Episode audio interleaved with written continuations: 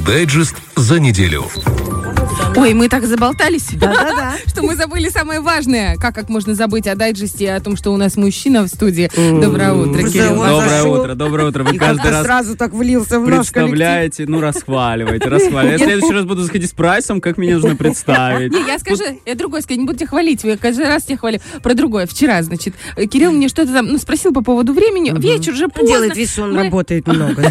Нет, мы по-другому не можем. Все, кто работает на телеке, А на ты радио, все очень... А, новости Приднестровья, это вообще отдельная история. Ребята вообще крас- красавцы. Я про другое. Пишет мне Кирилл по, по работе вечером. Я что же сижу, уже работаю. И я ему пишу, на... думаю, почему ты мне нормально не отвечаешь? А ну меня, знаете, чисто женское. Почему ты мне не отвечаешь? И только потом, когда мы уже попрощались, я думаю, Оля, футбол идет. На самом деле футбол уж тогда уже закончился, уже А, страсти откипели. То есть ты мне нормально не отвечаешь? Знаете, вот это вот а- сидишь и ждешь, пока тебе человек я не буду признаваться, почему я тебе нормально не отвечал, потому что у меня рядом был еще человек, которому тоже нужно было нормально отвечать, и я старался, я и так сдерживался, поэтому я старался максимально Ну, балансировать в этой молодой. Барт. Еще опыта. Наберусь. Ну, Я- но, начальнику надо, конечно, отвечать. Конечно, надо, это всегда приоритет. В общем, девчонки, что хочу вам сегодня рассказать. Э, Первая новость. Шериф Рома уже обсуждали в эфире. Шериф Рома, оказывается, первый гол. Сашка, я знаю, ты смотрела. Каким был? Кто забил? И- и- и- Первый гол. Первый опять. Слушайте меня, я, Это честно, вторая Вот ошибка не- твоя. Я не хочу тебя проверять, не хочу не тебя проверять. Просто мне интересно. Я вчера после фланга. Я знаю, футбола... Лукаку. Так, так, так, так. Лукаку, Тихонечко. давайте. Лукаку, хороший, классный футболист в Роме. Он забил. Просто оказывается, что первый гол был автоголом шерифа. Да, это было некрасиво. Вот э, оно оказывается, что я что? это понял только дома, потому что мы на самом деле э, под конец попали на матч. Э, Я был не в медиазоне, а был просто как простой болельщик, и мы попали прямо за трибунами, да, нам остались такие места. Да и дорого, если честно, мы взяли такие подешевле, чтобы... И первый гол мне показался, что его забила Рома. Я не помню точно кто, но потом я пришел домой готовиться к этому эфиру, и оказывается, первый гол забили э, от Талала, от капитана команды, от него... То есть он Гол, мяч летел в Отскочил. ворота, да, и он просто его коснулся, и получается, что это автоматически автогол. Э, гол шерифа с углового забил э, Кристиан Тавар, э, Рамелу э, Лукаку. Лукаку мы все Э, Лукаку, да, это все знали, даже дети сзади меня. Лукаку, папа, Лукаку, там папа. Э, Ребятки приехали, да, из Кишинева, кричали, это было очень мило. В общем, каждый нашел э, что-то классное по душе. На самом деле была очень, очень крутая игра. Первый тайм, честно, я пришел, и у меня было ощущение, что шериф просто рвет. Ну, вот начало, по крайней мере, первого тайма, мы сидим за воротами, мы сидели за воротами Ромы. И чтобы вы понимали, все атаки были сюда. То есть, а я такой, а что происходит? Мы вообще кто? Э, Команда на э, 100 тысяч евро и на 10 тысяч евро, опять, если Да. сравнивать э, э, с- ну, стоимость игроков в командах. Я думаю, а что происходит? А где, как бы, Рома как-то атаковать собирается? Да, под конец они уже э, оживились так, и... э, тренер Ромы после этого э, сказал, что на пресс-конференции, говорит э, Мауриньо, что я не понимаю, почему в первом тайме мои игроки играли так, так мало атаковали, они как будто бы расслабились, они действительно подумали, «Ну, там, Мгм. вот это самое, приехали, подумаешь, и он действительно немножко пожурил своих ребят за то, что они в первом тайме мало атаковали. На самом деле получился очень классный матч, очень много моментов, когда у меня, меня пробирало до мурашек, как расстроился Ангом Бикели, когда он мог в первом тайме забить, и сейчас я вам объясню, какие это эмоции. Он прошел всю линию защиты, всю просто буквально, и не попал по воротам. Обалдеть. Просто не там нужно было чуть-чуть точнее ударить, чтобы э, Это просто вратарь не не смог его день, вытащить. Он прям был, Юпитер. рухнул на поле и очень сильно переживал. Но в целом, давайте я вам расскажу, что дальше. Давай. Как бы Давай. до что сих было пор было- дальше? что ЧБД было дальше, да. ЧБД на радио. Интересно, нужно об этом, кстати, задуматься.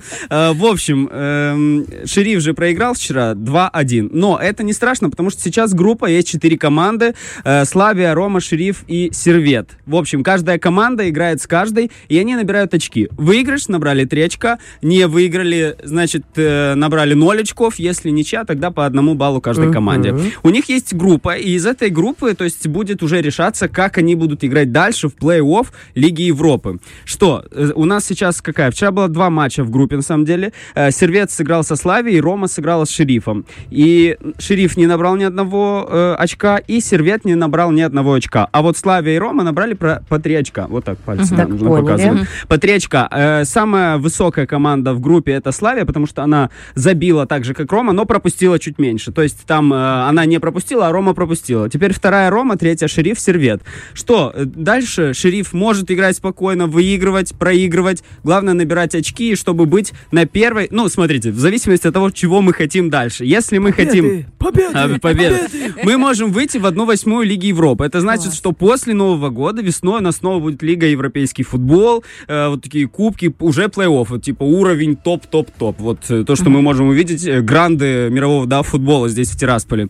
И одна восьмая Лиги Европы, это если шериф выйдет из этой группы с первой строчки или со второй. То есть нужно набирать так баллы, выигрывать, или, ну, чередовать выигрыши и проигрыш. Понятно, что выигрывать всегда не получается. Так, чтобы выйти с первой или со второй строчки. А если мы хотим в одну э, на стыковые э, матчи, первое место это 1 восьмая Лиги Европы, второе место это тоже Лига Европы, но стыковые матчи для того, чтобы играть чуть-чуть, чуть-чуть пониже, на строчечку. Э, Если мы выходим с третьего места, то мы выходим в Лигу конференции, а если мы выходим с четвертого места, то мы выходим через дверь. Вот такая вот ситуация. На самом деле, вчерашний проигрыш действительно была очень красивая игра. Что ты скажешь, Саша? Знаю, я что ты смотрела. впечатлилась сильно, я тоже кричала, поддерживала. Мне было жутко приятно, знаете что? Что они настолько на уровне, что ты на Рому немножечко так смотришь. так, Как бы Лукаку, да? Ну и Лу- чё? Ну, Лукаку, это зубр, это просто монстр Да-да-да. 2 метра, это очень сильный игрок. Мне кажется, когда он бежит в атаку, уже немножечко так волнительно. А еще плюс это Рома. Капиталистская это волчица на символе, понимаете, Рому, Рэм. У них такая история красивая. И тут мы такие виноградные лосы, ля-ля-ля, Сошлись красота. поединке, да? Это Как Саша даже в спорте может увидеть э, искусство. Искусство. Конечно. Человек Да, пропитан да. просто с головы до пят. Потому что Да. это Рим, а это Тирасполь. Да. И как сказал вчера Мауриньо, мы будем биться не только против команды, но еще и против их фанатов, еще и против их истории. Потому что Шериф действительно команда с историей. Что, перейдем к следующей новости. Давай. Граждане, которые имеют два или более места работы, должны будут подавать налоговую декларацию о доходах с каждого из них. До сих пор как было? Одна работа, одна декларация с основной работой. Это И если потом- ты пере- по зарплате перебиваешь какую-то сумму. Да, если ты перебиваешь какую-то да. сумму. Потому что если нет, э, нет определенной суммы, не нравится, то не нужно декларировать свои дох- доходы. Кто-то Э, декларировал? Ни разу. Как хорошо, что мы спокойно спим ну, в этом мире. А какая сумма должна набраться? Я просто- А это уже Я не знаю Когда мы не, не узнаем. Нет, мы можем пригласить к нам э, Евгения Сергеевича Кошелева. Это начальник налоговой службы. Он к нам Вот. ходит часто. Я уже думала по поводу этого, просто разобраться, что это Что означает. это такое, Или, да? может быть, ты нам Давайте я вкину. Давай. Но в любом случае, как э, Евгений Сергеевич, я не смогу рассказать. Однозначно давайте я, я закину, потому что... Направь э, да, давайте. В общем, такой законопроект Верховный Совет принял, да, неприятно, конечно. В первом чтении принял э, Верховный Совет такой законопроект. Э, Почему возникла такая инициатива, рассказал э, Виктор Гузун, он глава профильного комитета. Очень часто бывает так, что человек имеет доход по основному месту работы и имеет доход по второму месту работы. И при этом он их не суммирует и подает декларацию по основному месту работы и те, ну, те доходы по тем доходам, которые получает на одном месте. Соответственно, потом выявляются неточности в цифрах, когда считают. Э, в представленных расчетах это все ведет к штрафным санкциям, дополнительным спорам, проверкам, судебным тяжбам. То есть, по итогу, э, налоговая, когда видит, что есть еще какой-то доход, они потом в любом случае просчитывают, проверяют, там же есть какие-то проверки, кроме того, что мы декларируем, и, э, ну, или не декларируем в нашем случае, и потом получается, что неприятная ситуация, потому что человек хотя бы как минимум не знал, и так его не просили декларировать со всех мест работы, и условно, вот. В общем, законопроектом предложено еще представить физическим лицам возможность подавать налоговую декларацию до конца налогового периода, то есть до 1 апреля. Это позволит гражданину при необходимости внести правки и подкорректировать документ. То есть просто снесли, э, переместили немного срок подачи вот этой налоговой декларации для того, чтобы можно было успеть что-то поменять. А теперь вопрос. Если на одной э, ну, условной работе У мы меня миллион вопросов получаем возникло. там тысячу рублей, а на второй 500 рублей. Да. Мне декларировать и там, и там. То есть у меня по, по крошечке там, там собирается И какой-то... так вот- очень многих. Да, на и самом вот деле. так, вот э, именно так и будет работать этот То есть независимо от того, э, где мы сколько получаем? Независимо. Я Подожди, думаю, но что если если, я- в сумме набирается определенная сумма, вот о которой А мы если говорили, она не набирается?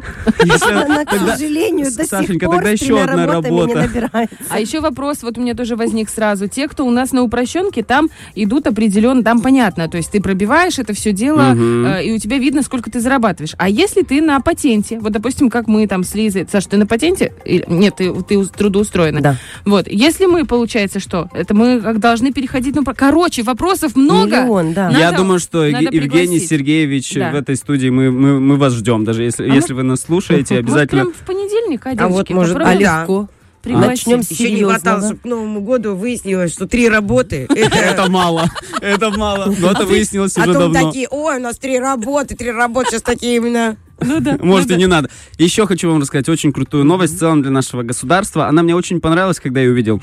Молодые доктора и медсестры пополнили ряды в Рыбницкой районной больнице и поликлинике. Классная новость, Да, правда? да, я очень радуюсь, когда приходят молодые специалисты, потому что действительно у нас огромный дефицит в школах, ну, как по мне, самый такой явный, близкий ко мне в школах и в больницах. И вот четыре медика, представляете, это довольно-таки много для одной больницы.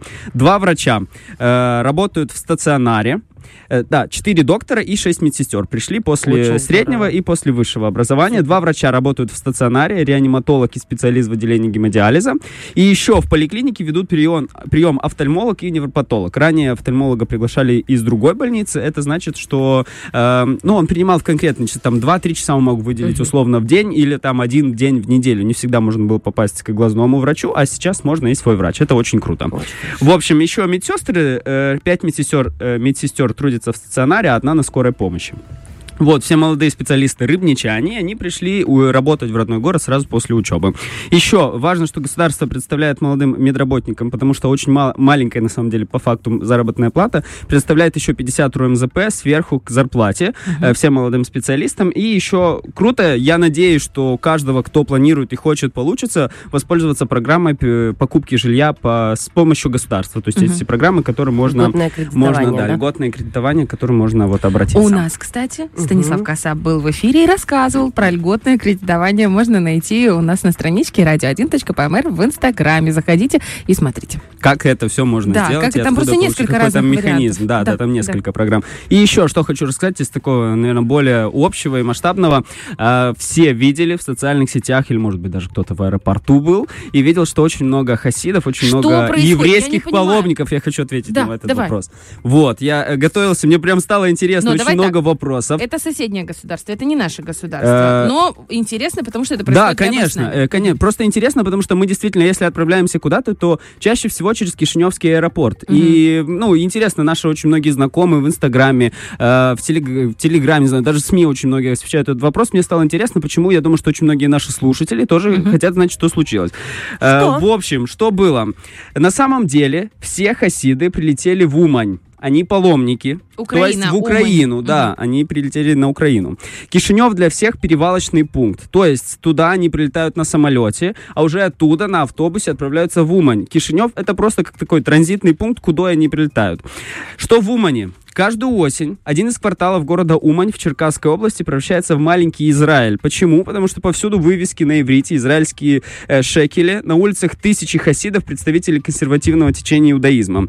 Эм, они приезжают на могилу своего праведника, цадика Роби Нахмана, чтобы отметить Рош Хан Шана. Рошханшана. Рош Хан Шана. Это Новый год. непонятно, но очень интересно. Я сейчас объясню. Это Новый год. Интересно. Э, На самом деле, они же очень верующие, очень... э, Ортодоксальные, очень- я бы да, сказала. очень верующие люди, для которых очень важно. И они готовы про- про- проехать полмира для того, чтобы приехать э, раз в год на вот эту святыню, на Украину, в Умань, и там встретить Новый год. И очень многие говорят, что... э, не страшно ли вам приезжать? Все отвечают, нам страшно сюда не попасть в этот день. Улица туристов, бывшая Пушкина, так и называется одна улица в Умане, центральная в квартале паломников. Хасиды там танцуют, поют, едят, общаются, молятся, делают новогоднюю стрижку в уличном, вот эти вот корсички в барбершопе. Многие ходят на пляж к местному карьеру. И кульминация праздника наступает вечером пятницы, когда с закатом начинается шаббат. Верующие надевают чистую белую одежду, молятся в синагогах, затем на улице. Они радуются наступлению Нового года по их календарю, да, по их э, ве- вере. Смеются, обнимаются, сбиваются в толпу, кружатся в хороводах, поднимаются поднимают над толпой детей, поют песни и танцуют. Представляете, что происходит там, какая, какая-то огромная, огромная вот такая... эм, Энергетика, энергетика, такая, которая там крутится. праздника. На самом деле очень многие э, э, жалуются. Вот это действительно такая, знаете, социальная проблема, которую нельзя сказать. Э, Нам немножечко повезло, нас обижают стороной.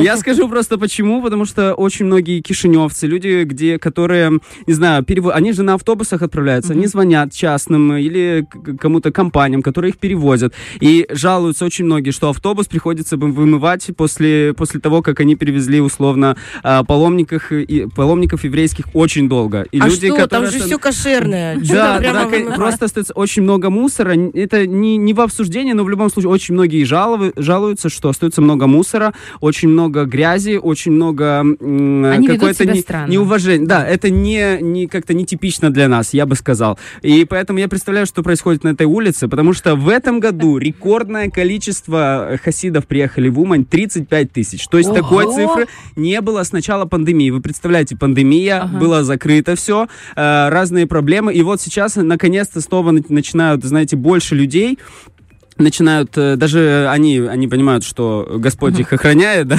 но при этом они немножечко, как бы, есть правила, по которым они не могли сюда приехать долгое время, и тут, наконец-то, когда они вырываются, для них это очень важно, в этом году очень много. Самое важное, в воскресенье, 17 сентября, это все закончилось. Они собираются и снова через Кишиневский аэропорт или окольными путями уезжают. И поэтому вот что это было. Это был э, такой еврейский Новый год. Еврейский исход. Он закончился. И вот такое явление было в Кишиневском аэропорту, когда целыми самолетами. Вот что было. Восхищаюсь было этим народом, насколько он сплоченный, насколько э, они помогают друг другу и друг за дружку прямо. Мне кажется, это уже в генокоде прописано Да, у них. да, это правда. Большое спасибо, рассказал так много интересного, объяснил очень многие вещи. Кирилл, ну, ты наш э, палочка-выручалочка. Мне Всё. приятно к вам приходить на эфир, видеть вас Не лучезарных, зубр, конечно. Не зубр, конечно, но Не очень хорош, очень хорош. Спасибо Всем тебе большое. хорошего дня, доброе утро. Это был Кирилл Вакарь у нас здесь в дайджесте по пятницам в Женсовете. Фреш на первом.